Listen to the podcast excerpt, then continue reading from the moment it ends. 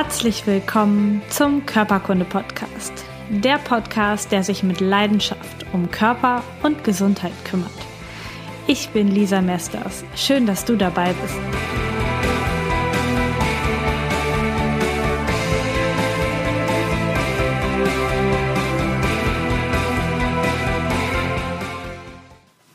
Hallo, ich freue mich, dass du wieder eingeschaltet hast. Die nächsten zwei Wochen stehen wieder unter einem ganz, ganz besonderen Thema und dieses Mal geht es um Schwangerschaft, um Geburt, um die Zeit danach für Mutter und für Kind. Ich habe mega spannende Interviewgäste für dich und möchte die noch gar nicht alle verraten. Ich möchte es diesmal ein bisschen spannend machen und werde dir nicht direkt sagen, was als nächstes kommt oder was generell kommt. Du darfst einfach gespannt sein und genießen. Es werden so zwei bis drei Folgen äh, pro Woche online gehen. Insgesamt sind es sieben Folgen, die in den nächsten zwei Wochen online gehen und die dich rundum zu diesem Thema versorgen. Und bevor du jetzt als Mann direkt genervt abschaltest, es ist auch für dich was dabei. Und es ist so wichtig für Männer und Frauen, dass ihr euch mit diesem Thema auseinandersetzt, denn da gibt es so viel, was erzählt wird, was gar nicht stimmt, was du definitiv in deinem Kopf umprogrammieren solltest, damit du eine schöne Geburt hast, eine schöne Schwangerschaft hast und damit dein Kind entspannt auf diese Welt kommen kann. Und deswegen starte ich auch heute mit dem Thema überhaupt rein. Und zwar habe ich die Jennifer Wolf vom Podcast Geburt mit Flow interviewt. Und wir haben uns mal angeguckt, was es tatsächlich für eine entspannte, natürliche Geburt braucht, was völlig überflüssig ist bei diesem Thema. Und was du einfach tun kannst, damit auch deine, deine Geburt wunderschön wird. Und ja, die Jenny hat uns erzählt von ihrer Geburt, wie sie die Mia auf die Welt bekommen hat. Und es ist eine so schöne Geschichte. Ich möchte dich einfach einladen, dir das anzuhören, deinen Blick zu verändern und dadurch auch hinzubekommen, dass du selbst ein wunder wunderschönes Geburtserlebnis hast. Also heute ganz, ganz viel Spaß bei diesem Podcast. Herzlich willkommen zu einer neuen Folge Körperkunde. Dieses Mal in der Serie Schwangerschaft, Geburt, was danach kommt und mit Kindern und so weiter und so fort. Und heute habe ich Jennifer Wolf im Interview und sie hat die Vision von einer Welt, in der alle Kinder in Liebe und Vertrauen das Licht der Welt erblicken. Sie hat den Podcast und die Webseite Geburt mit Flow und sie hilft anderen Müttern oder werdenden Müttern ein entspanntes Mindset zu entwickeln, sich mental auf die Geburt vorzubereiten und ein richtig schönes, selbstbestimmtes Geburtserlebnis zu haben. Herzlich willkommen, liebe Jennifer. Ja, hallo und vielen lieben Dank für die Einladung und auch ja an alle, die heute zuschauen, zuhören, wie auch immer, auch ein herzliches Hallo und freue mich sehr, dass ich heute hier über mein Herzthema sprechen darf. Sehr schön. Du bist Mama von einer äh, kleinen süßen Tochter und du nennst dich Mentalhebamme. Du bist ähm, irgendwie dorthin gekommen. Erzähl uns doch mal, was du vorher gemacht hast und wie du diese Berufung gefunden hast. Ja, danke für die Frage. Ähm, ich habe vorher etwas komplett anderes gemacht, nämlich äh, bin ich gelernte Immobilienkauffrau und habe über zehn Jahre lang in der Immobilienbranche gearbeitet, ähm, habe Mietverträge gemacht, Betriebskostenabrechnung und also was Gescheites gelernt.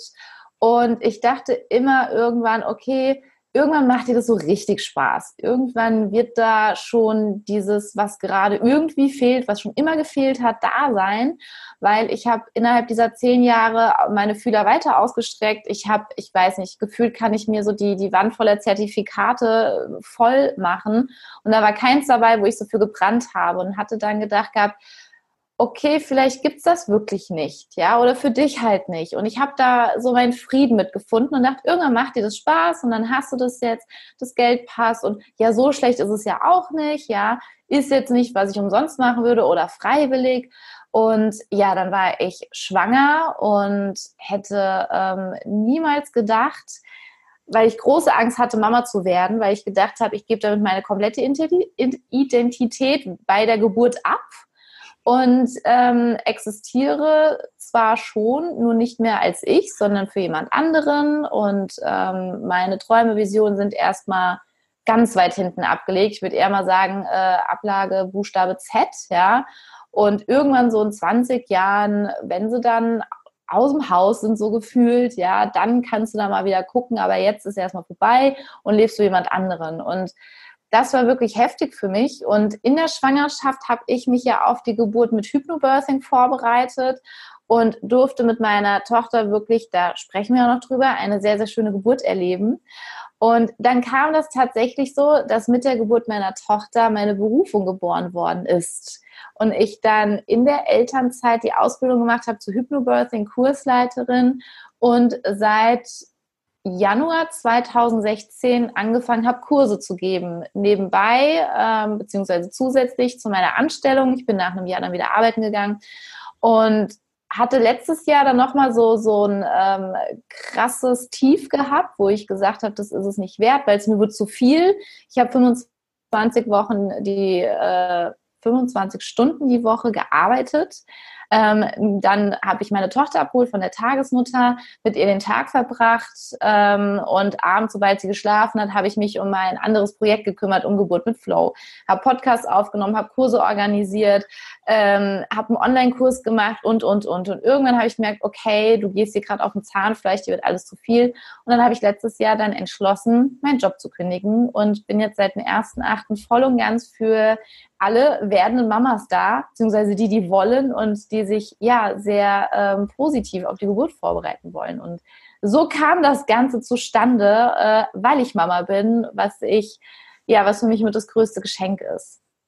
Ja, und hat sich das so ähm, eigentlich bestätigt, dass du jetzt äh, deine Identität abgegeben hast und nur noch für deine Tochter lebst? Also die, die Angst, die du vorher hattest?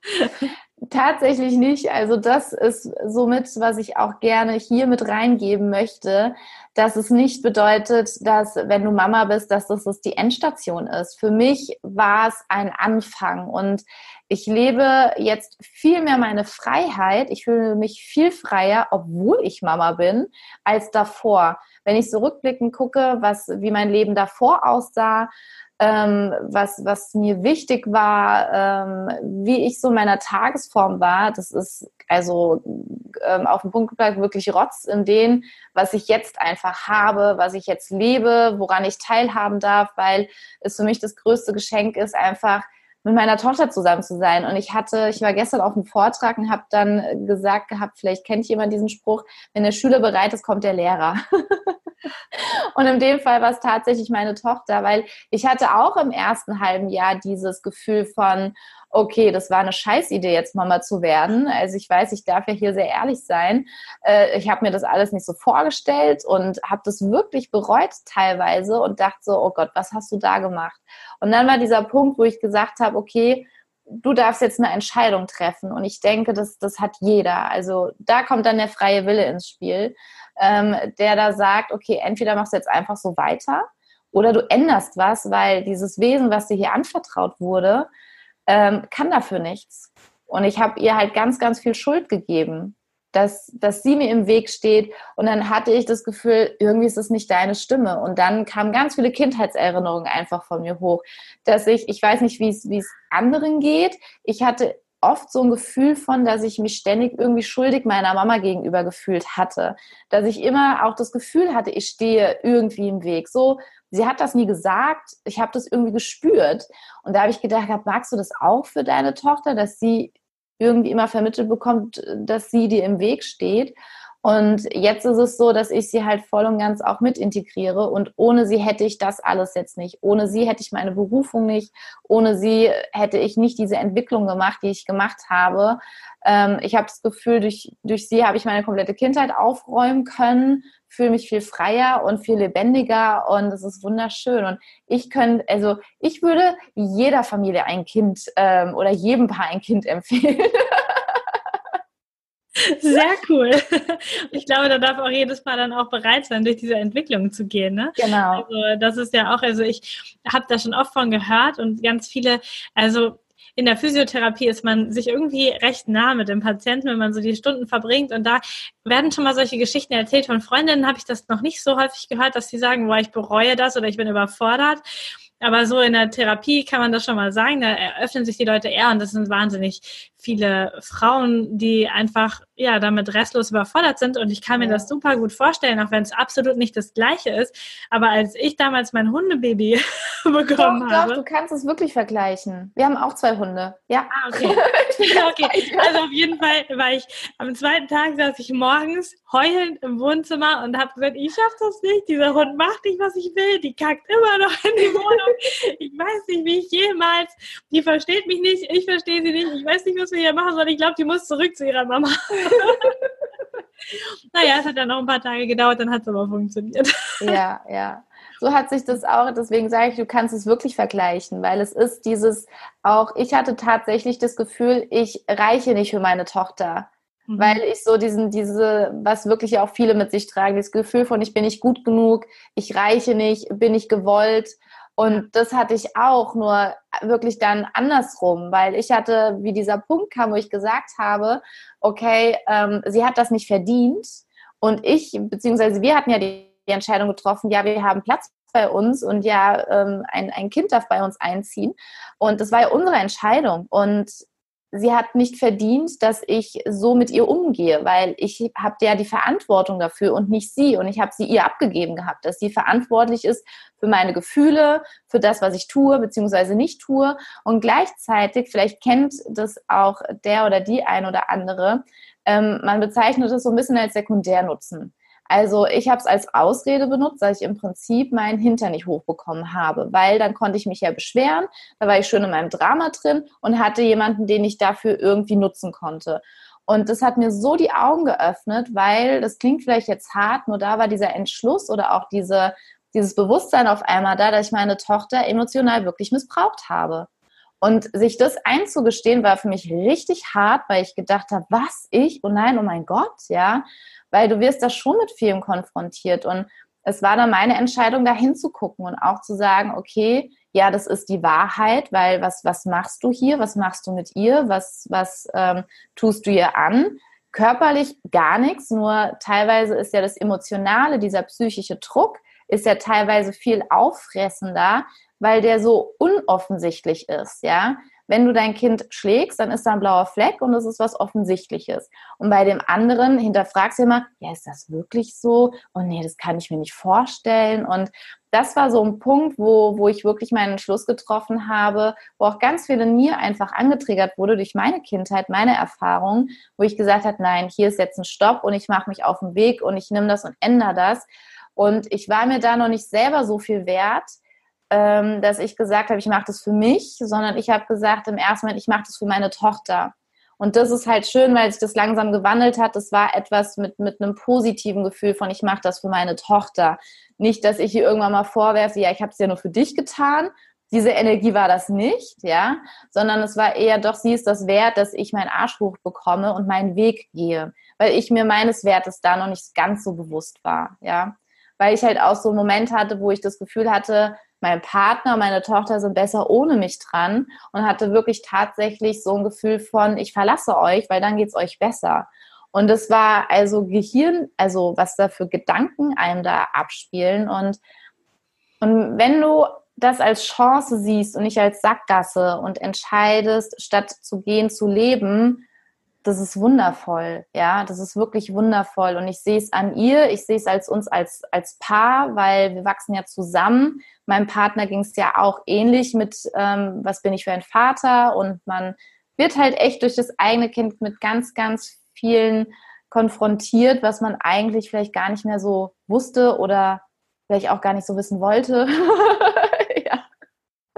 Wo man schon die Augen voll zumachen kann. Ja, ja, und denkt so, oh nein, bitte nicht, das nicht, ja. Also es ist schon, es ist, äh, und da sage ich, es ist das Schönste und deswegen sage ich auch, ähm, dass ich viel mehr lerne von meiner Tochter, als ich das Gefühl habe, dass was sie von mir lernt, ja. Ah, wunderschön. Vielen Dank für diese Ehrlichkeit. Ich glaube, das hilft schon ganz, ganz vielen ähm, Müttern, also die schon, schon Kinder haben oder auch die dies planen, einfach damit umzugehen, dass es alles ganz okay ist, wie man sich fühlt in diesen Zeiten. Ja, total, total. Und es ist ja, ähm, ich hätte mir das gewünscht am Anfang, dass hm, ich hatte oft das Gefühl, dass diese, diese, diese Hilflosigkeit, diese Hoffnungslosigkeit Und Elternsein ist halt anstrengend und Kinder sind anstrengend und es ist halt so und dann musst du, ne, musst dich halt mit abfinden. Und dieses, es verändert sich alles und es war so negativ behaftet. Und ja, es verändert sich alles. Also bei uns hat sich auch unser Leben um 180 Grad gedreht. Nur war das die schönste Veränderung, die wir uns hätten vorstellen können. Und das wäre schön gewesen, wenn ich das vorher auch mal gehört hätte, dass das meine Entscheidung ist. Ja, gehe ich auch in das, wo, wo viele drin hängen, in diesem Stress, in diesem, ich so vom einen von anderen und oh Gott, ich muss dann dahin fahren und hierhin fahren. Oder wir, wir nehmen dieses Tempo raus, entschleunigen und sind einfach da, weil viele meinen ja ihrem Kind irgendwas bieten zu müssen oder irgendwas unternehmen zu müssen. Und ähm, das ist wirklich faszinierend, wenn man einfach nur zu dritt ist, auch zu Hause und einfach schaut, was machen wir denn heute hier oder was so ein bisschen mehr wieder in diese Leichtigkeit kommen in den Tag, ja. Und ähm, das war mit die schönste Veränderung, ja, überhaupt in meinem Leben. Ach, war schön. in deinem Podcast und in deinem Online-Kurs ähm, geht es ja darum, werdenden Müttern irgendwie die Angst vor der Geburt zu nehmen und sie da so ein bisschen ja. darauf vorzubereiten, ihnen den Selbstvertrauen zu geben und auch der, die Informationen zu geben, wie so eine selbstbestimmte Geburt ablaufen kann. Ich finde das mega wichtig. So ich als ursprünglich Physiotherapeutin gelernt in der Ausbildung hat unser ähm, Gynäkologe immer davon gesprochen, also wenn er den Geburtskanal meinte, dann hat er von einem Abwurfschacht geredet, also in schönen Bildern geredet. Super. super ne? Und hat uns auch Bilder gezeigt ähm, und, und ein Video gezeigt, was irgendwie alles nicht so nett und nicht so schön aussah und irgendwie, naja, auf jeden Fall hat man schon so Bilder im Kopf bekommen, wo man so dachte, hm, außerdem hört man ja ganz viel, also die wildesten Geschichten, also jeder, der ein Kind gekriegt hat, hat ja irgendwie gefühlt eine Horrorgeschichte zu erzählen, mit plötzlichen Einleitungen, mit ungeplanten Kaiserschnitten, mit wahnsinnigen Schmerzen, also alles Mögliche.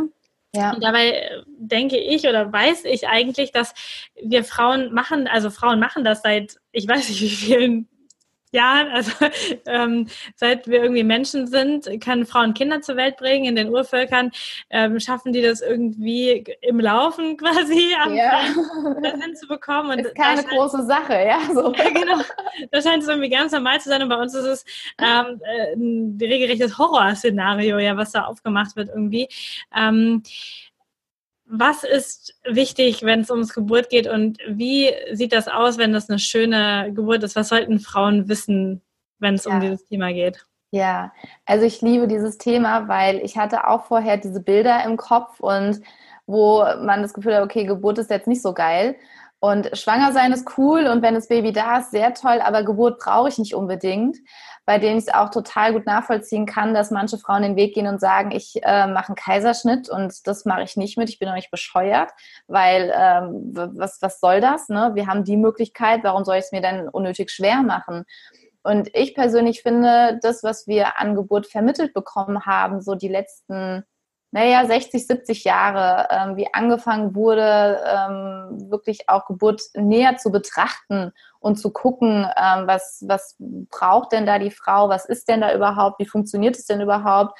Und damit diese ganze Atmosphäre irgendwie kaputt gemacht hat, was eigentlich eine Frau und ein Kind brauchen, um eine gesunde Geburt erleben zu können, ähm, was von der Natur einfach so vorgesehen ist, habe ich das Gefühl, dass die Geburt sehr hässlich verpackt wurde und verpackt mit, mit Angst, mit Hilflosigkeit, mit Kontrollverlust, mit Schmerz, an für sich etwas, was man sich jetzt freiwillig nicht zumuten würde. Und wenn du als werdende Mama anfängst, diese, diese Schichten, die aus, aus Angst sind, aus dieser Hilflosigkeit, aus diesem Gefühl von, ich kann da nicht weg und da passiert etwas mit mir, was ich nicht will, also dieses Gefühl von Übergriffigkeit, wenn du anfängst, diese Schichten da abzutragen und auch da zu verstehen, dass das nichts mit Geburt zu tun hat, dann ist es so wunderschön, was dahinter liegt, weil da ist Vertrauen, da ist die pure Liebe, die, die pure Dankbarkeit und ein Vertrauen in das Leben und ein Vertrauen in dich und Frieden. Da ist einfach Frieden und Vorfreude und du gehst in so eine Dankbarkeit, dass, dass ähm, du das Gefühl von hast, wow, es ist eine Ehre, dass, dass ich erstmal schwanger sein darf, weil das ist nicht selbstverständlich, finde ich persönlich. Und dass ich eine Geburt erleben darf, weil das ist auch nicht selbstverständlich. Denn ähm, es gibt ja unseren Partner, unseren Mann. Und ich habe nach meiner Geburt meinen Partner angeguckt mit Tränen in den Augen, habe gesagt gehabt, tut mir wirklich von Herzen leid, dass du das nicht erleben darfst. Das, das hat mich so berührt und deswegen sage ich es nicht selbstverständlich, dass du eine Frau bist und eine Geburt erleben darfst. Und wenn du anfängst, aufzuhören, Geburt verstehen zu wollen und anfängst, Geburt zu fühlen, dann öffnet sich halt auch wieder dieser Raum. Weil das, was mit uns oder was mit Geburt gemacht wurde, ähm, können wir auf andere Bereiche auch übertragen. Ja, ähm, dass diese Negativität da ist, dass aus Angst gehandelt wird, aus Druck gehandelt wird. Und Druck und Angst ist eben kein guter Berater. Das sehen wir in der Welt da draußen ganz, ganz viel. Ja, ähm, sei es in der Politik, sei es irgendwo anders. Und genauso ist es eben auch mit Geburt. Und Geburt ist das Natürlichste auf der Welt. Und da ist wirklich die Natur auch mit im Spiel. Und die Natur und das Leben wollen für die Frauen schöne Geburten, weil es würde ja sonst überhaupt keinen Sinn machen. Die Natur möchte, dass wir weiter fortbestehen. Und das war auch so dieser Punkt, wo ich in der Schwangerschaft gesagt habe, ich glaube das nicht. Es macht überhaupt für mich keinen Sinn, dass die Natur für mich vorgesehen hat, dass die Geburt nur Schmerz und Angst und Hilflosigkeit mit sich bringt, ähm, wo ja auch wirklich manche Mamas sagen, einmal und nie wieder. Das macht doch gar keinen Sinn. Die wollen doch, dass wir uns weiterentwickeln, fortbestehen. Das ist doch das ist Natürlichste und das ist doch von der Natur gewollt. Und da hatte ich mich dann so auf den Weg gemacht und habe äh, und bin in eine Welt eingetaucht, die jenseits einfach ist von Hilflosigkeit, von Angst, das komplette Vertrauen. Und ich habe für mich auch verstanden gehabt, und das ist jetzt für das ein oder andere System, wenn ich System meint, meine ich dann so ein bisschen so unseren Verstand, ähm, ist es so ein bisschen noch nicht gut nachvollziehbar, wenn ich sage, bei der Geburt geht es gar nicht so sehr um dich. Und da ist dann vielleicht bei vielen, warum geht es bei der Geburt nicht um mich? Äh, wie soll denn das funktionieren? Ja? Und ich sage, du bist völlig unwichtig für die Geburt, gleichzeitig geht es nicht ohne dich. Und das ist so dieses ähm, größere Ganze, was ich halt sehe, zu sagen, du bist wie das beste Werkzeug auf der Welt, um ein neues Leben hier auf die Welt zu bringen. Und weißt du, was deine Tochter, was dein Sohn hier auf der Erde mal verändern wird? Was er vielleicht mal für einen Funken hier reinbringen wird, für einen Samen sehen wird. Und deswegen bist du erstmal bei der Geburt völlig unwichtig. Und wenn du diesen Schritt zur Seite gehst und den Weg frei machst, dann kann das Leben halt auch sich in vollen Zügen entfalten und durch dich durchkommen. Und das ist so schön, wenn eben die Angst weg ist und dieses Vertrauen da ist. Und ja, es ist, du merkst, ähm, es ist wunderschön, ja. Auf jeden Fall. Ich merke die Begeisterung in dir, was, was ich total schön finde.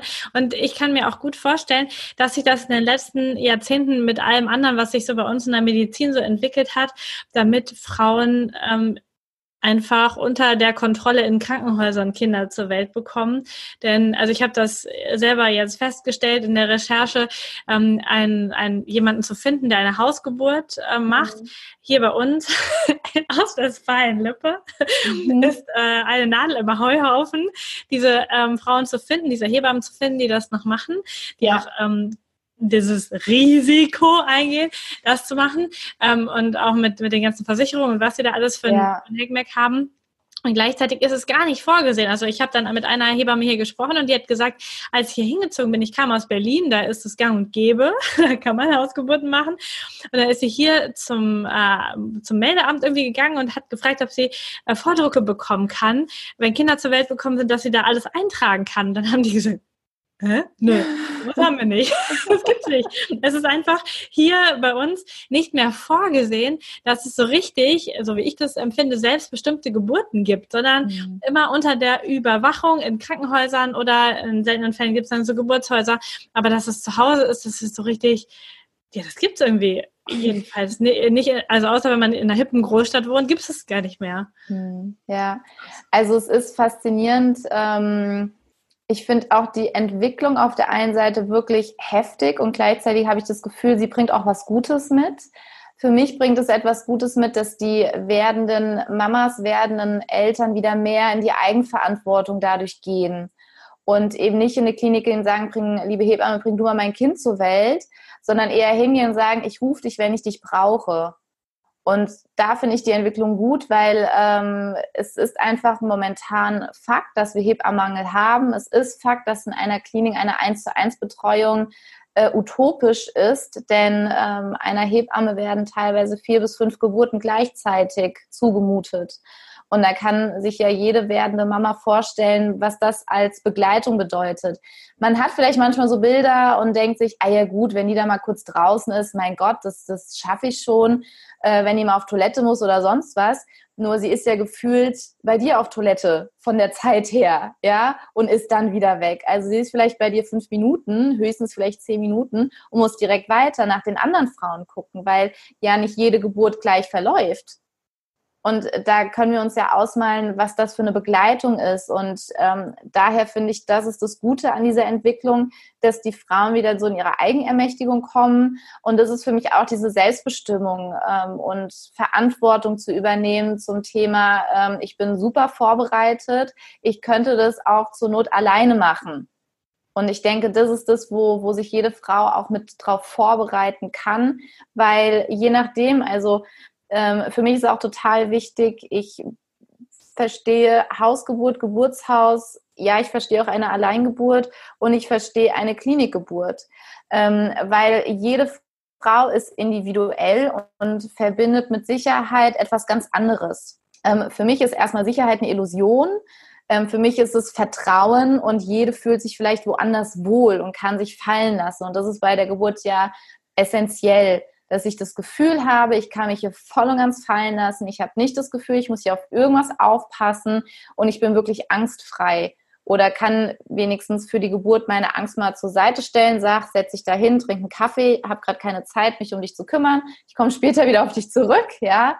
Und es ist definitiv möglich, egal wo du bist, deine selbstbestimmte Geburt zu erleben. Es ist tatsächlich die Vorbereitung. Und es ist tatsächlich so, wenn du eine Hausgeburt hast, eine Geburtshausgeburt, dass das eine andere Vorbereitung bedarf, wie wenn du in die Klinik gehst. In der Klinik haben sie eben ihr System, in dem sie sich bewegen dürfen. Du hast eben schon angesprochen, das ähm, Hauptthema, was ich sehe, ist auch Verantwortung und Haftungsausschluss. Das steht über allem und dann kommt das Wohlergehen von Mama und Kind ähm, zu gucken, was brauchen sie. Erstmal Haftung ausgeschlossen, ja. Und jetzt gucken wir mal, was brauchst du denn eigentlich? Und wir könnten uns jetzt auf den Kopf stellen und dagegen wehren. Und gleichzeitig bin ich eine Freundin davon zu sagen, was machen wir Gutes damit? Und das, was mache ich Gutes damit, ist die Vorbereitung weil keiner darf mit dir etwas machen ohne deine Zustimmung und das weiß auch jeder.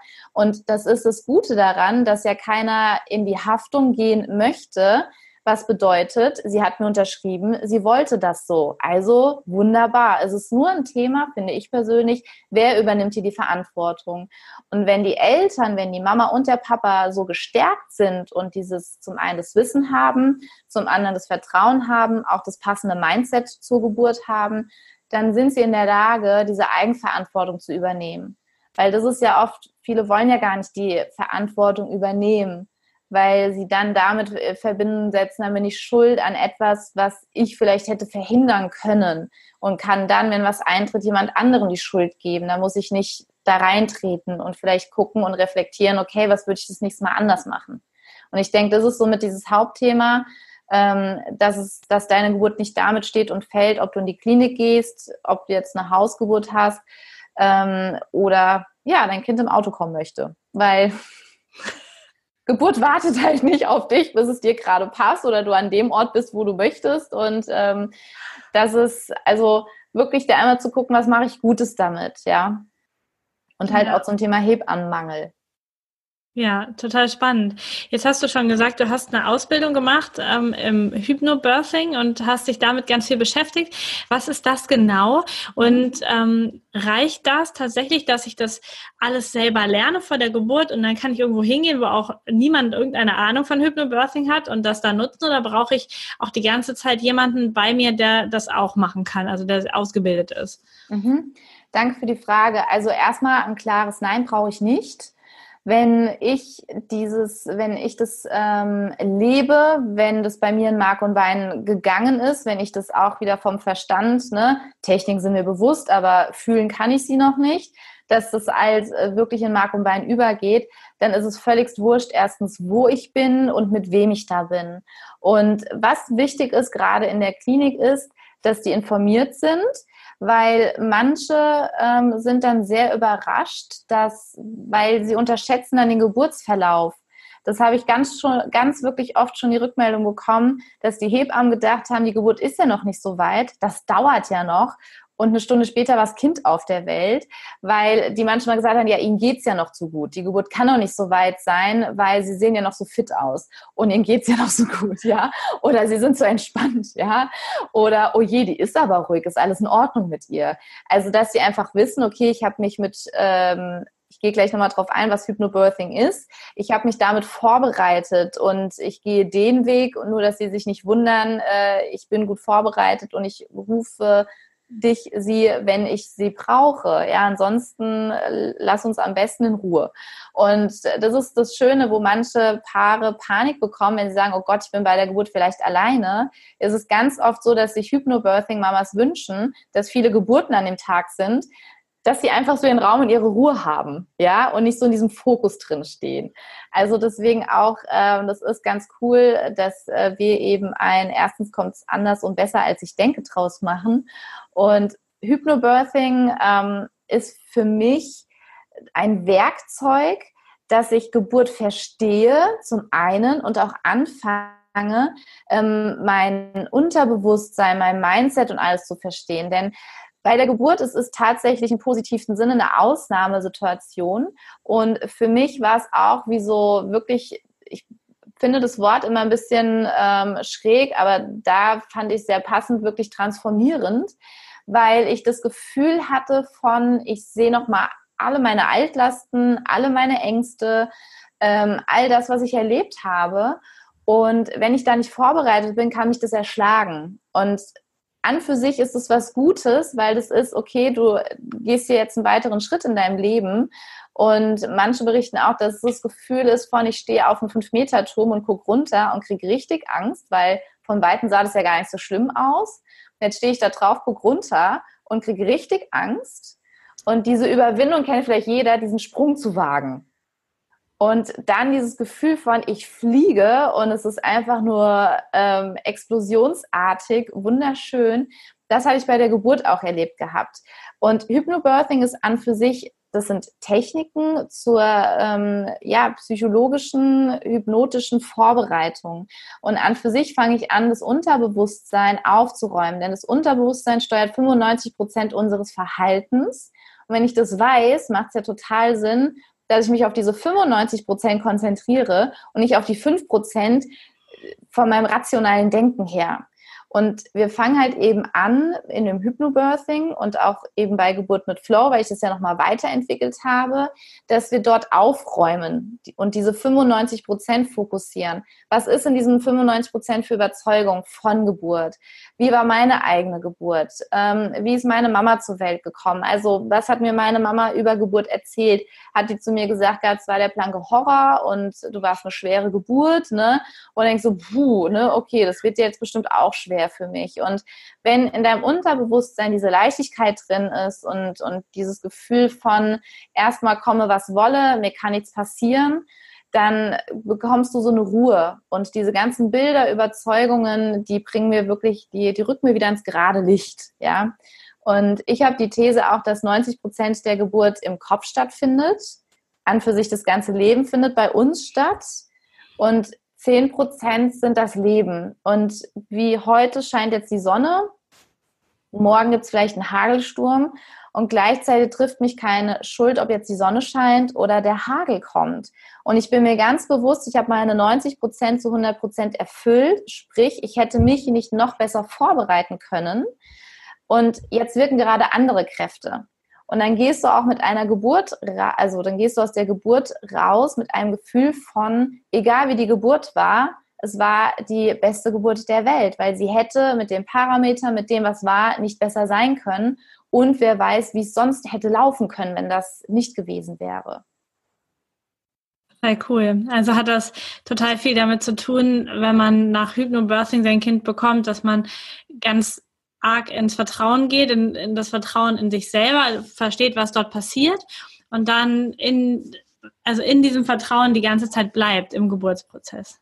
Ganz genau, ganz genau. Und wir gehen halt auch, wir machen zum Beispiel auch angstauflösende Hypnosen, was eben bedeutet, zum Beispiel, viele haben wirklich Angst auch oder viele sagen, ähm, ja, bei der Geburt musst du dich fallen lassen können, du musst loslassen können. Und ich dachte mir so, ja toll, wie erklärt mir denn jemand, wie ich jetzt loslasse? Lasse ich gerade los, lasse ich nicht los? Äh, toll, ihr sagt es immer so einfach, weil viele damit Kontrollverlust irgendwie verbinden.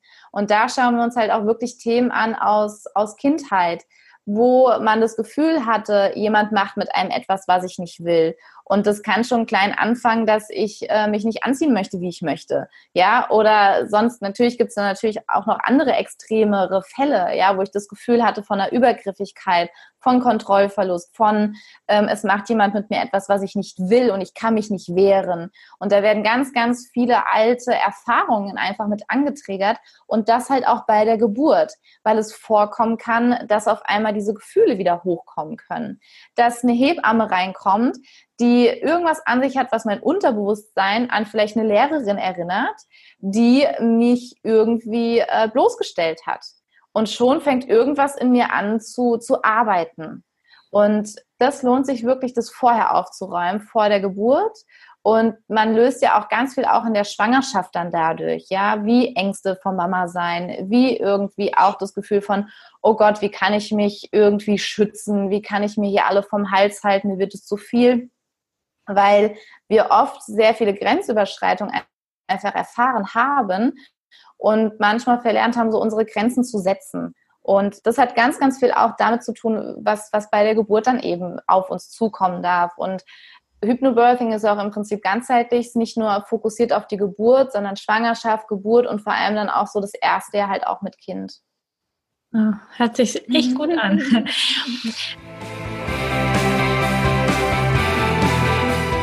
Diese Podcast-Folge wird dir von Blinkist präsentiert. Blinkist ist eine App, mit der du dir die Kernaussagen aus über 2500 Büchern in nur 15 Minuten durchlesen oder super praktisch anhören kannst.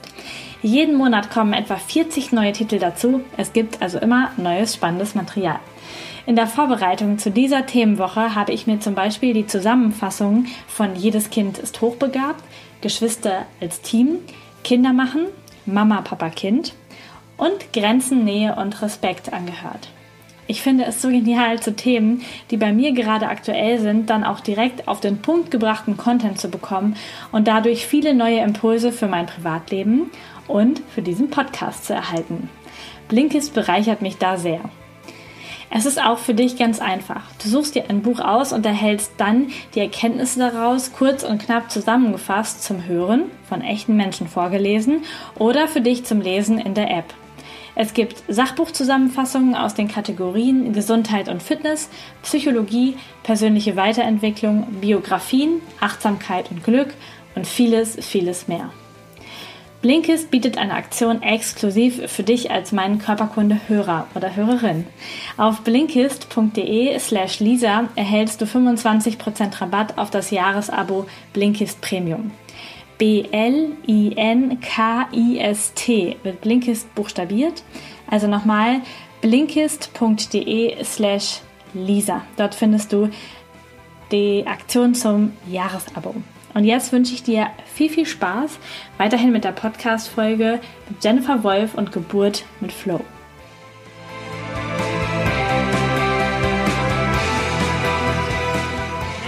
Ich habe natürlich gegoogelt nach, nach den Keywörtern für Geburt und auch mal geschaut, was da so ist. Lass uns mal zusammen ins äh, Detail gehen, denn im Internet ähm, wird ganz häufig gefragt, wie läuft so eine Geburt ab?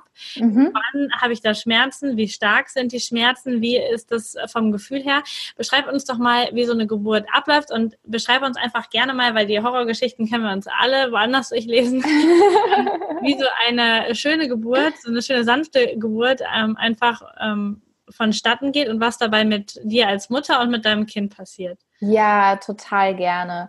Also eine Geburt, so wie sie von der Natur vorgesehen ist, ist so, dass natürlich ist jede Geburt unterschiedlich. Ne? Da ist auch jede Geburt ist individuell und einzigartig. Und das finde ich ist auch so wichtig, weil eine Geburt läuft nicht nach einem Schema F ab oder nach einem bestimmten Zeitplan. Das finde ich schon mal ganz wichtig.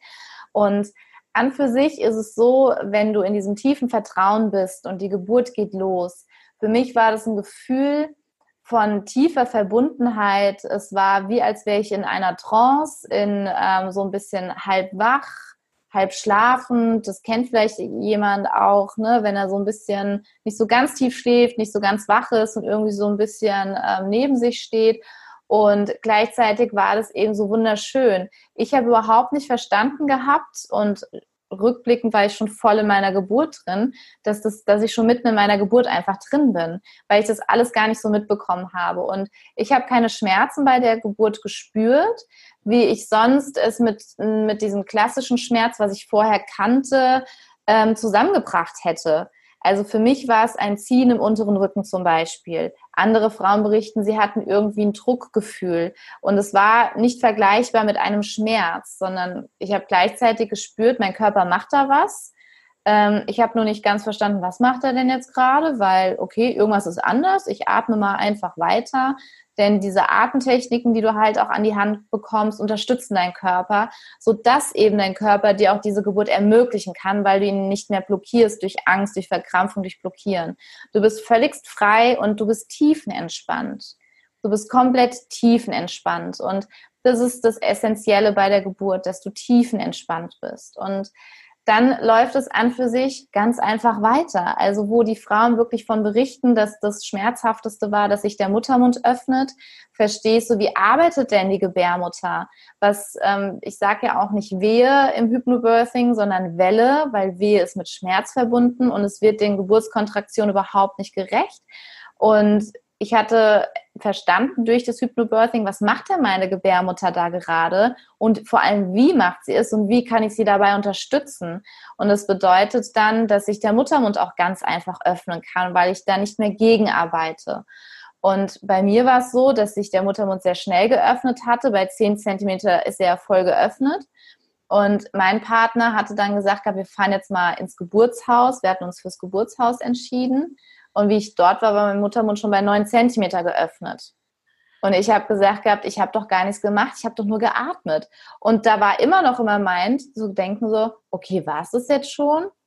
Und teilweise, das wäre doch jetzt zu einfach. Und dann, nee, es ist angemessen und alles gut, ja. Und das sind da manchmal, du kannst nicht aufhören, dass die Gedanken kommen. Du kannst es nicht steuern, was für, das sind wie Züge, die vorbei rauschen, ja. Und du entscheidest, in welchen steige ich denn ein bleibe ich einfach entspannt hier sitzen und schaue den Zügen weiter zu, wie sie hier vorbeifahren? Äh, oder steige ich auf den Zug ein, der sagt, oh, irgendwas läuft jetzt schief, das ist nicht normal. Ähm, War es das schon? Ähm, da müssen doch noch Schmerzen kommen, ja. Und du bist halt wirklich in dieser tiefen Entspannung einfach drin. Und was das bedeutet, ähm, kann ich euch gerne nochmal mit in meine Geburt mit reinnehmen für das Kind, dass das Kind keinen Stress hat. Und die Mia war so tiefenentspannt, dass sie bei 9 cm Muttermundsöffnung sie geschlafen hat. Und wir sie wecken mussten für die Geburt. Weil die Hebamme, im Geburtstag machen sie ein CTG, um eben so, so eine Eichung zu haben, wie ist der Ruhepuls von meiner Tochter, um das Abweichen, ähm, also einschätzen zu können, ob sie Stress hat bei den Wellen oder nicht. Und dann sagte mir die Hebamme, ja, wir müssen sie erstmal wecken. Und da habe ich gedacht gehabt, das kann doch nicht wahr sein, pennt die jetzt oder was? Ja, also ich war so ein bisschen empört im ersten Moment, dachte mir so, was denn, das gibt's doch nicht, ja. Und dann haben wir sie wirklich geweckt und haben so auf dem Bauch rum, ja, und so ein bisschen mit so Klangkugeln da so rumgeklingelt, bis sie dann wach wurde, weil ich wollte in die Badewanne, weil ich mich da sehr wohl gefühlt habe. Und ähm, dafür hat sie gesagt, brauche ich den Ruhepuls von deiner Tochter, damit du in die Wanne gehen kannst.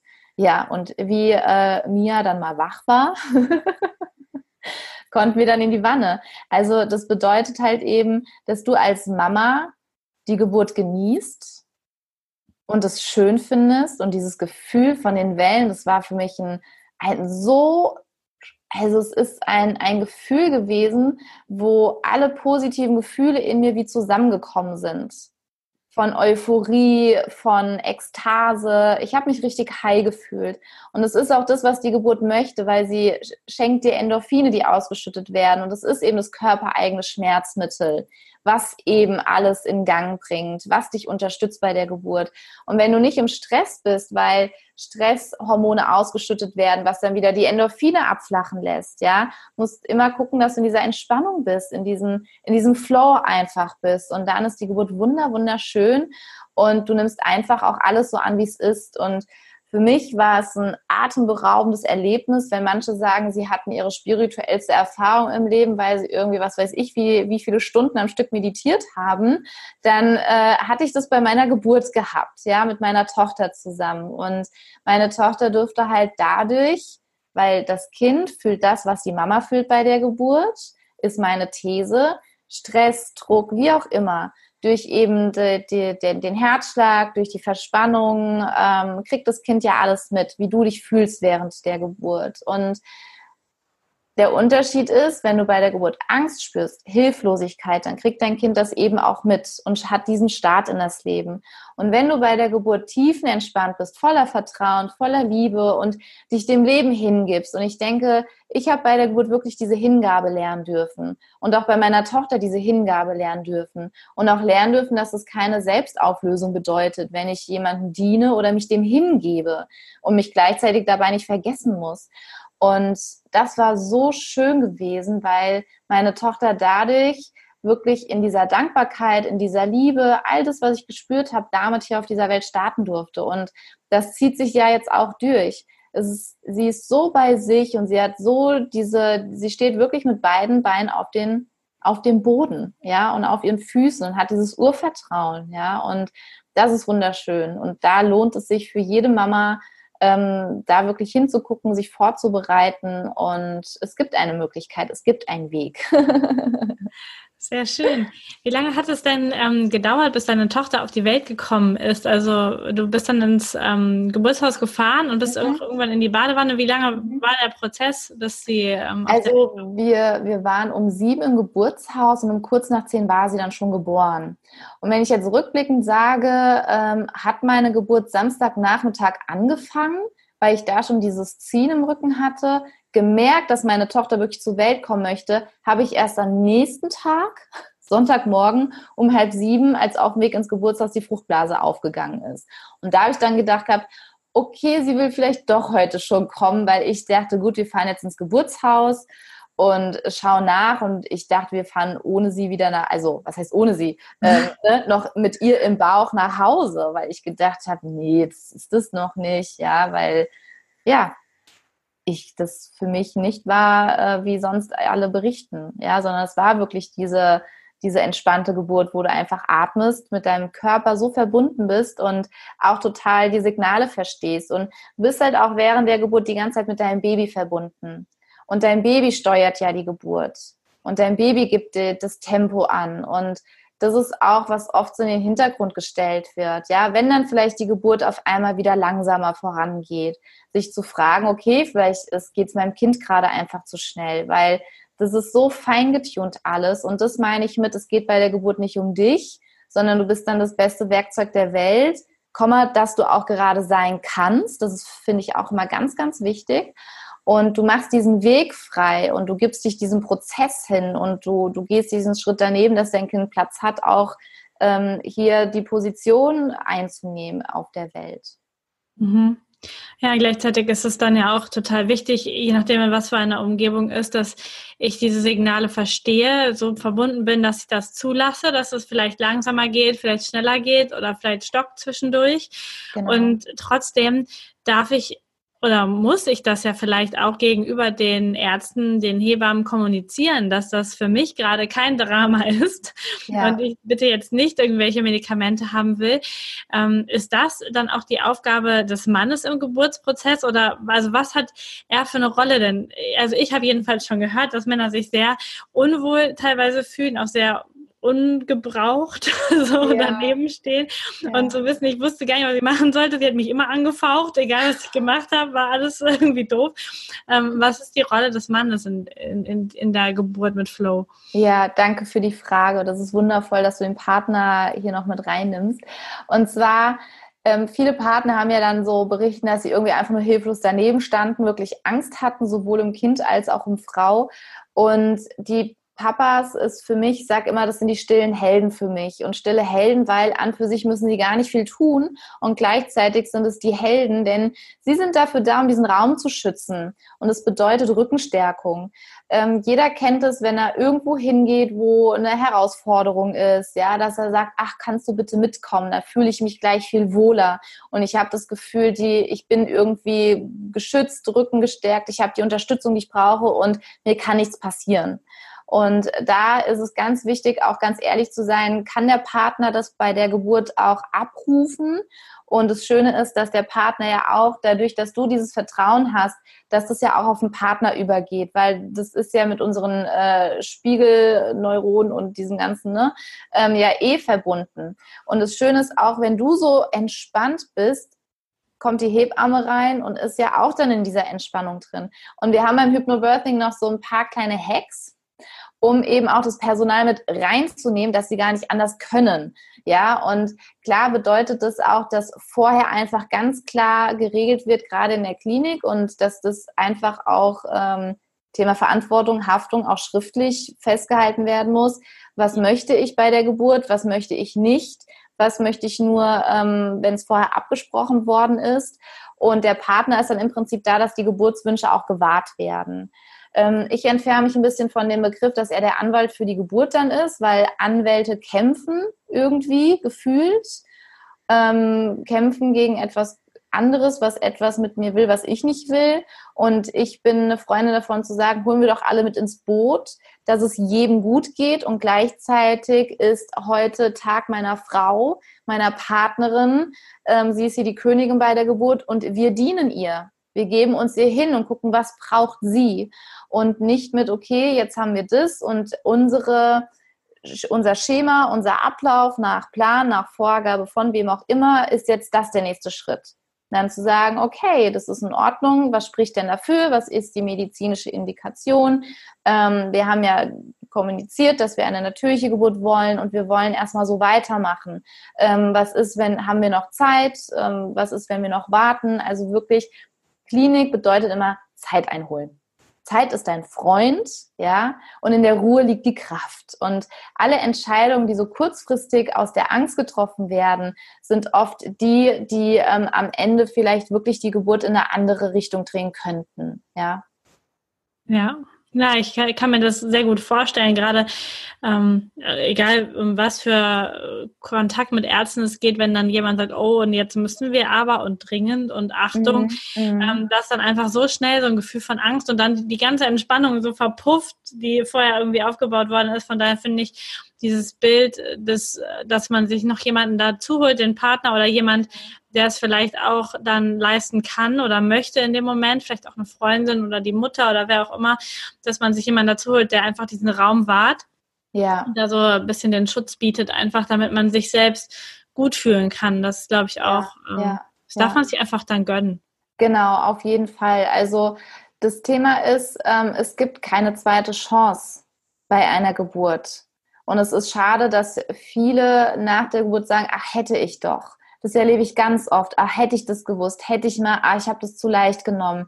Denn es bedeutet, und das ist für mich Eigenverantwortung, es ist ja auch so, ich fliege ja auch in kein Land, ohne mich mal vorher irgendwie informiert zu haben, was haben die da für eine Währung, ähm, wie, weil ich gehe da in eine andere Kultur rein und bereite mich ja auch drauf vor. Wir bereiten uns auf so vieles vor und bei der Geburt halt gefühlt so gar nicht, weil ich denke noch, ähm, viele das Gefühl haben, ich bin ihm ja hilflos ausgeliefert, ich kann daran eh nichts ändern. Und das ist faktisch, wo ich sage, das ist falsch, ja. Du kannst definitiv deine Geburt selbst in die Hand nehmen und da auch den Raum für wahren und auch das Fundament dafür bilden. Und es gibt wundervolle Kliniken, die dich da einfach auch mit unterstützen, die das kennen, die sagen, wir haben damit Erfahrung. Und ansonsten gehst du in eine andere Das ist wie, als würdest du dir dein Fünf-Sterne-Hotel aussuchen für deine Geburt, ja, und schaust, ja, okay, können die das liefern, was ich möchte? Und nicht in dieses ähm, Gefühl gehen, okay, ich muss nehmen, was da ist sondern okay, wer hat denn das, was ich brauche, um meine Geburt erleben zu können, so wie ich weiß, das tut mir gut, das brauche ich. Und als ähm, dritte Person dazu zu holen, finde ich auch eine schöne Idee, wenn ähm, der Partner auch, das ist das mit Ehrlichkeit gemeint, zu sagen, okay, kann der das in dem Moment abrufen, kann er das leisten? Und ähm, dann ist da wieder das Thema 1 zu 1 Betreuung durch eine Beleghebamme oder es gibt mittlerweile auch immer mehr Doulas, ähm, die eben auch zur Geburt einfach für die Frau da sind, die so ein bisschen in dieser Neutralität sind und nochmal anders irgendwie das Ganze von der anderen Seite sehen können. Mhm. Vielleicht magst du einmal den Begriff Dula erklären. Ich kenne ihn mhm. jetzt ähm, und mhm. weiß aber, dass, glaube ich, ganz viele Leute jetzt sagen, was ist das? Gehört, also ja. kenne ich nicht. ja, also eine Dula ist an für sich auch ähm, an für sich eine Frau, die auch schon ein Kind zur Welt gekriegt hat, die sehr gut auch informiert ist über Geburt und die für die Mama da ist. Also die wirklich für das Wohlergehen der werdenden Mama da ist die ähm, auch oft mit Hypnobirthing-Techniken oder mit Entspannungstechniken wirklich vertraut ist, auch mehr in die ähm, Naturkiste greift als in die Chemiekiste und wirklich so auch für dich so ein bisschen den Raum wahrt. Es ist auch nicht, dass sie dafür da ist, um deine Entscheidung abzunehmen, sondern sie ist nochmal so eine neutrale Person, die weder in diesem Druck ist von, von der Klinik, was die ja die ganze Zeit mit sich tragen, ist nicht in diesem Druck von Papa, oder Mama, für die es vielleicht das erste Mal ist und ist so wirklich ähm, die gute Freundin an der Seite, wie so der Felsen der Brandung, die dir den Rücken stärkt, die dir gut zuredet und dich wirklich ja ganz, ganz fein begleitet. Ja, ich finde, das ist eine schöne Hilfe, gerade mhm. wenn jetzt jemand sehr unsicher ist oder vielleicht auch sich unsicher ist mit dem, gemeinsam mit dem Partner, ob das, genau. ähm, das leistbar ist für den Partner und vielleicht auch dann Angst hat, alleine zu sein irgendwie dort. Ähm, genau, genau. Sache. Ja. Wir haben jetzt äh, während des Interviews schon ein paar Mal so ähm, Hausgeburt, Geburtshaus reingeschmissen. Dann gibt es Kliniken, in denen man ähm, Kinder zur Welt bilden kann. Dann gibt es noch Kliniken, wo direkt auch eine Kinderintensiv verbaut ist. Also das heißt, das ist ja noch mal die Stufe drüber. Ähm, jeder darf sich ja genau den Geburtsort aussuchen, wo er gerne hin möchte. Ähm, was würdest du sagen, was sind so die Vor- und Nachteile von den unterschiedlichen Orten, wo man mhm. hier bei uns Kinder zur Welt bringen kann? Mhm. Danke für die Frage, die ist sehr, sehr gut. Ähm, also, das ist wirklich so dieses individuelle Gefühl von, was verbinde ich mit einem Gefühl von, ich fühle mich hier wohl, ich fühle mich hier sicher. Ähm, und Vor- und Nachteile würde ich sagen, definitiv von Hausgeburt und Geburtshaus ist auf jeden Fall die 1 zu 1 Betreuung. Das ist ein Riesenvorteil. Da gibt es auch wirklich äh, wissenschaftliche Studien darüber, dass wirklich das Geburtserlebnis stark davon abhängt, gerade wenn die Frau viel Unterstützung braucht, hat sie eine 1 zu 1 Betreuung oder nicht. Weil in der Klinik ist eben, wie ich vorhin schon gesagt habe, vier bis fünf Frauen gleichzeitig. Du bekommst immer nur kurze Momentaufnahmen von einer Geburt und kannst so gar nicht die Geburt von Anfang bis Ende einschätzen. Ne, du kriegst wie wenn wir draußen sind und du siehst eine Mama, die gerade ihr Kind anplärt und denkst so, was ist denn das für eine Mutter? Und siehst aber das Ganze dahinter nicht, was sie vielleicht für einen Tag hatte, für eine Woche, für Nächte, ist sie gerade alleine. Ne? Also dieses Ganze, wie sieht's denn in ihr gerade aus? Du kriegst ja immer nur Momentaufnahmen. Und so ist es halt auch das Fatale bei der Geburt. Du kriegst Momentaufnahmen und bist in deinem, in deinem Ablauf drin und schätzt es vielleicht komplett fehl ein, weil du dieses Ganze nicht betrachten kannst. Und das ist wirklich, wo ich sage, das ist ein klarer, klarer Vorteil, diese 1 zu 1 Betreuung bei einer Hausgeburt und bei beim Geburtshaus, weil das ganz, ganz viel ausmacht. Wenn du jetzt jemand bist, der sagt, ja, Klinik verbinde ich mit diesem Gefühl, ich kann mich da fallen lassen, dann würde ich wirklich dazu ähm, gucken, wie du eben gesagt hast, noch eine Begleitung dazu zu holen, die vielleicht jetzt nicht mein Partner ist, wenn ich nicht das Gefühl habe, dass mein Partner wirklich das, das abrufen kann. Und seid da ganz ehrlich zu euch. Das ist kein, kein Gefühl von, dass er etwas nicht kann oder dass er nicht für, fürs Kind oder für die Frau da sein kann. Er ist genau dann für sie da, wenn er sagt, ich möchte gerne da zusätzliche Unterstützung, weil ich war noch nie in dieser Situation und ich weiß dann auch nicht, wie ich reagiere, was ich mache. Und dann ist es im Prinzip ein, ein ähm, Airbag, ja, ein, ein Airbag, der da ist, ob ich den dann brauche oder nicht. Und Vor- und Nachteile ist für mich wirklich schwierig, so ähm, auseinanderzunehmen, weil ich jede einzelne verstehen kann, warum sie eine Hausgeburt möchte, Geburtshaus, Klinik oder vielleicht auch eine Alleingeburt wagt, weil sie sagt, äh, Klinik geht für mich gar nicht, ich kriege keine Hebamme, dann ziehe ich das Ding alleine durch, ja. Ähm, wo ich auch sage, ich kann das dahingehend mit der Berücksichtigung einfach verstehen. Und da Vor- und Nachteile ähm, wirklich zu wecken, ist das Wichtigste für sich zu schauen, was brauche ich, was brauche ich wirklich, was brauche ich wirklich. Wenn ich in die Klinik gehe mit einem Gefühl von, ja, ich bin da, weil ich Angst habe, dass was passieren könnte, wirklich das zu hinterfragen, warum habe ich denn Angst, dass was passieren könnte?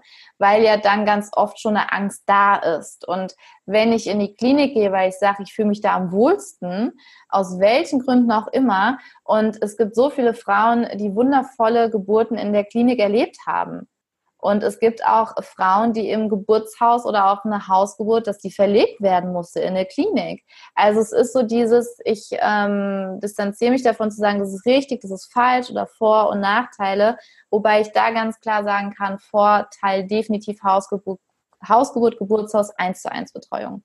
Ja, ah, sehr schön. Ich habe bei dir auf dem Kanal und auch, ich glaube, du hast auch eine Liste auf deiner Webseite, ähm, eine Liste mit Links gesehen, wo man sich Geburten anschauen kann, die schön verlaufen. Ja. Und äh, ich habe da selber recherchiert, also man kann das ja auch bei YouTube eingeben, tatsächlich, dass man äh, sagt, ähm, Hypnobirthing-Geburt oder schöne Geburt oder friedliche Geburt. Man kann sich das anschauen. Und wenn jetzt hier Zuhörerinnen sind, die oder auch Zuhörer, die da ähm, ein Bild im Kopf haben von, mhm. von ganz schlimm, ganz schrecklich Blutgemetzel, keine Ahnung, Sauerei, die dürfen sich bitte unbedingt diese Liste bei dir angucken.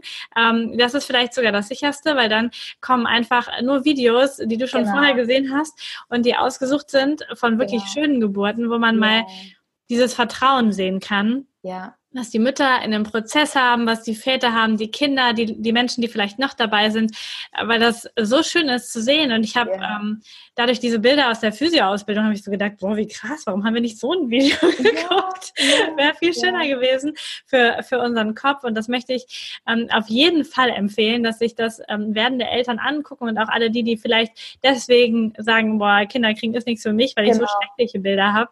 Ja. Ähm, guckt euch das mal an. Was würdest du ansonsten noch werdenden Müttern empfehlen, was sie tun können, um sich mhm. jetzt auf die Geburt vorzubereiten? Mhm. Und was kann man getrost einfach mal sein lassen? Mhm. Ja, sehr gut. Also zu den Geburtsvideos. Die Geburtsvideos sind so, dass meine Tochter, die jetzt vier wird, sie sich regelmäßig angucken möchte, weil sie das so schön findet, wie Kinder zur Welt kommen. Und ich habe ja auch auf meinem Instagram-Account habe ich ja auch Geburtsvideos drin und sie fragt mich immer, Mama, können wir Geburtsvideos gucken? Und das ist wirklich, wo manche sind so, okay, also so vom, äh, ne, so von, von der Qualität der Geburten, die, die da zu sehen sind. Und ähm, was ich wirklich so als, als Tipp mitgeben kann, ist wirklich beschäftige dich mit den schönen Seiten der Geburt. Beschäftige dich wirklich mit den schönen Seiten der Geburt. Schau, was dein Vertrauen in dich stärkt, in die Geburt stärkt, weil Vertrauen ist so essentiell. Und was man wirklich getrost sein lassen kann, ist, sich den ganzen Rotz reinzuziehen, was alles irgendwie passieren könnte. Und sich wirklich dann auch davor ähm, zu wappnen oder auch ganz klar zu sagen, hier, das war deine Geburt. Das hat gar nichts mit meiner Geburt zu tun, dass man das trennt weil ähm, und selber, wenn man hört und hatte vielleicht eine traumatische Geburt oder eine Geburt jetzt nicht, ähm, wo man wo man sagt, hey, das war jetzt ne, gerne noch mal so, dass man sich da vielleicht äh, ein bisschen zurückziehen darf. Und da mehr Empathie entwickeln darf. Weil was hättest du denn gerne gehört, wie du schwanger warst, wie du in die Geburt reingegangen wärst? Oder wenn Menschen schwer krank sind, dann sagen wir doch auch nicht, oh, der ist ja daran verreckt, ja, oder das war ja ganz schlimm, ja, sondern wir sind ja sehr empathisch und bestärken und stärken eher. Und bei der Geburt können wir uns das auch gerne angewöhnen. Also so, da zum einen, was kannst du getrost lassen, dir das reinzuziehen, die ganzen Horrorgeschichten und was du sein lassen kannst, wenn du schon Kinder hast und deine Geburt war einfach nicht schön, in die Neutralität zu gehen und zu sagen, ich hätte vielleicht etwas anders machen können. Eventuell, ja. Oder das nächste Mal würde ich was anderes machen. Also wirklich diese Bestärkung reingeben oder, oh, das hatte ich total fehl eingeschätzt. Das würde ich dir gerne mit auf den Weg geben, weil bei mir ist es wie folgt gelaufen und ich habe so ein Gefühl, vielleicht, wenn ich da nochmal was anderes ausprobiert hätte, wäre vielleicht nochmal ein anderes Ergebnis rausgekommen, ja. Ja, total schön. Ich habe eine Patientin äh, und Bekannte, die hat mit mir Abi gemacht früher und die hat ihr zweites Kind bekommen und das lag ähm, tatsächlich bis zum Ende. Wir haben, ich habe sie hinterher, also kurz vor der Geburt nochmal gesehen und behandelt. da lag dieses Kind in Beckenendlage mhm. und ähm, sie hat gesagt, ich hatte beim ersten Mal eine natürliche Geburt, ich habe beim zweiten Mal eine natürliche Geburt. Ich bin mir ganz sicher, ich schaffe das. Ich weiß, dass mein Körper das kann. Ich weiß, dass das ja. Kind das kann. Ich weiß, dass es kein Problem ist. Und sie hat dann recherchiert und geguckt. Und ihr Mann hatte tatsächlich ein bisschen Angst, weil er gesagt hat, boah, wir fahren bis in dieses Krankenhaus, was hier in der Nähe ist, in der Nähe ist, was halt diese Beckenendlage unterstützt, eine Dreiviertelstunde. Mhm. Wir haben noch eins, das ist hier zehn Minuten entfernt, so, wir, warum fahren wir so weit? Und dann hat sie einfach gesagt, so, ähm, ich, ich will unbedingt dieses Kind in, Bett, in Beckenendlage zur Welt ja. bringen. Und ich, und ich habe so ein Vertrauen, dass das funktioniert. Ja, und dann war sie bei mir und ich habe gesagt, du, wenn du das Vertrauen hast, dann fährst du nach Paderborn und machst es da. Und dann hat sie das auch gemacht und hat ähm, natürlich ähm, ihr Kind zur Welt bekommen. Und ich finde es total schön, ähm, in dieses Vertrauen einfach reinzugehen. Ja, ähm, da ist auch meine kleine Maus. ja. ja, also da, was du auch sagst von ähm, der von der Beckenendlagengeburt, dass dieses Vertrauen da ist und so dieser, dieses innere Wissen, ja, ich kann das und ich weiß, dass ich das kann. Und da auch kann ich jede Frau bestärken, dass sie das auch machen kann. Ja. Achtung, Schatzi, gehst du noch einmal? Genau. Flup, danke. Bin gleich bei dir, Maus. Sehr schön. Schön, dass wir von zu Hause arbeiten können, ne? Ja, total. Ja. Ja, wir hatten ein intensives Wochenende und sie hat geschlafen und durch die Selbstständigkeit können wir auch einfach ermöglichen zu sagen, bleib halt heute zu Hause und ja. Voll cool. Wenn jetzt da draußen Frauen sind und ich bin mir ganz, ganz sicher, die sagen, Mau, ich möchte mehr darüber erfahren. Ich möchte mhm. so eine tolle Geburt haben. Wie können sie dich erreichen? Was kann man bei dir alles durchlaufen? Ich weiß, du bietest auch kostenlose Kurse an, hast jetzt auch irgendwie einen neuen Kurs. Erzähl mal, ja. was du alles so machst und was man mit dir tun kann, um sich auf so eine schöne Geburt vorzubereiten. Ja, voll gerne. Also erstmal, das erste, um es so ein bisschen kennenzulernen, was ich mache, was ich tue, ist erst wirklich beste Adresse der Podcast. Dann ähm, habe ich jetzt einen neuen Online-Kurs entwickelt, was eine Mischung ist aus ähm, Selbstlernen und Live-Sessions, wo wir wirklich ein fünfwöchiges Programm haben, wo wir zusammen wirklich arbeiten und keiner auf sich alleine gestellt ist. Und wir bilden damit halt auch diesen, diesen Tribe, der dich stärkt, der dich unterstützt, weil ich hätte mir das damals wirklich gewünscht. Ich war so ein bisschen... Ähm, ja, bin ich aus der Reihe gefallen, dass ich mich anders einfach auf die Geburt vorbereite. Und mir hat es echt gefehlt, mich mit anderen auch so ein bisschen auszutauschen, ähm, diese Bestärkung zu bekommen. Und weil das Umfeld macht ja dann doch viel aus. Und es ist ja wirklich leichter und motivierender, wenn du irgendwie noch andere hast, die dich mitstärken und motivieren. Und nicht sagen, ja, stimmt's, alles kacke, ist alles blöd, sondern hey, du schaffst das, ja. Und da haben wir wirklich so einen ganz schönen Flow-Tribe gebildet über diese fünf Wochen. Das ist eine Möglichkeit. Und wer wirklich ein sich so auf die Geburt vorbereiten möchte, von einem Gefühl, dir kann nichts mehr passieren, der geht dann wirklich bei mir in das 1 zu 1 Mentoring rein. Und das sind so die Wege, jeder in seiner Stufe, so viel wie er will, wie er braucht. Und ähm, ja, da freue ich mich sehr auf jede, die sich da weiter mit befassen möchte, denn es lohnt sich so sehr. Es lohnt sich so sehr.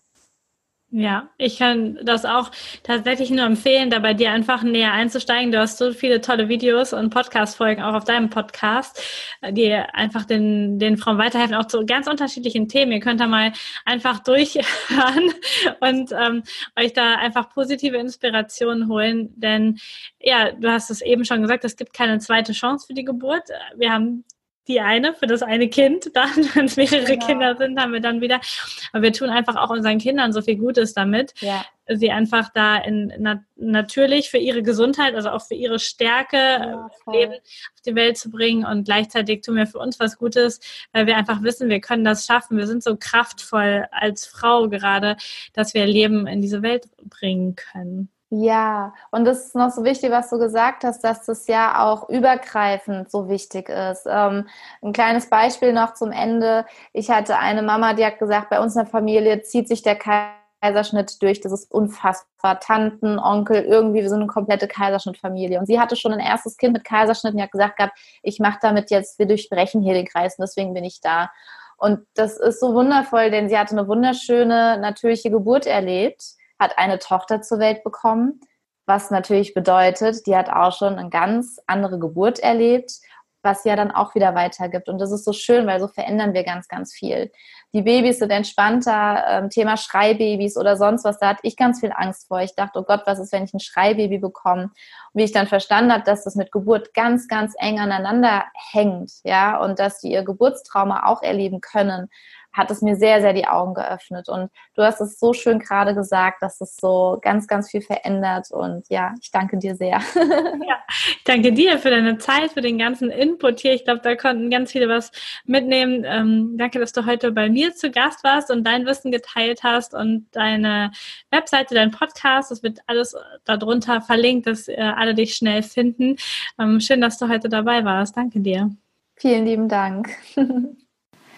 Danke, dass du dabei warst. Ich hoffe, wir konnten so einige Vorurteile und einige Gedanken, einige Gedanken in deinem Kopf mal so komplett umdrehen und ja, dir vielleicht eine riesige Veränderung verschaffen im Prozess deiner Schwangerschaft oder bei deiner zweiten Geburt oder vielleicht auch bei deiner allerersten Geburt. Vielleicht bist du auch noch gar nicht schwanger und wir können dich schon im Vorhinein so positiv beeinflussen, dass das einfach ein wunder wunderschönes Erlebnis wird und einfach mal gar nicht so wie das, was du von der Gesellschaft oft erzählt bekommst in den nächsten Tagen, und zwar genauer gesagt am 10.04., geht die nächste Podcast-Folge dieser Serie online. Und zwar, vielleicht hast du das schon mal Instagram gesehen, ich habe die zwei wundervollen Osteopathen aus Gütersloh interviewt und die haben mit mir zusammen darüber gesprochen, wie Osteopathie in der Schwangerschaft, sogar während der Geburt, aber auch danach für Mutter und für das Kind zuträglich sein kann und wie es einfach dafür sorgt, dass alles entspannter wird und alles viel mehr in den Flow kommt, alles viel besser funktioniert. Und da wirst du Tobias Knob und Daniel Niehaus hören und das Interview ist so mega cool geworden. Ich habe selbst so viel noch dabei gelernt. Das geht am 10.04. dann online. Und bis dahin wünsche ich dir erstmal eine wunderschöne Woche, eine tolle Zeit, vor allen Dingen Gesundheit und ganz viel Entspannung. Und dann hören wir uns in ein paar Tagen schon wieder. Bis dahin, deine Lisa.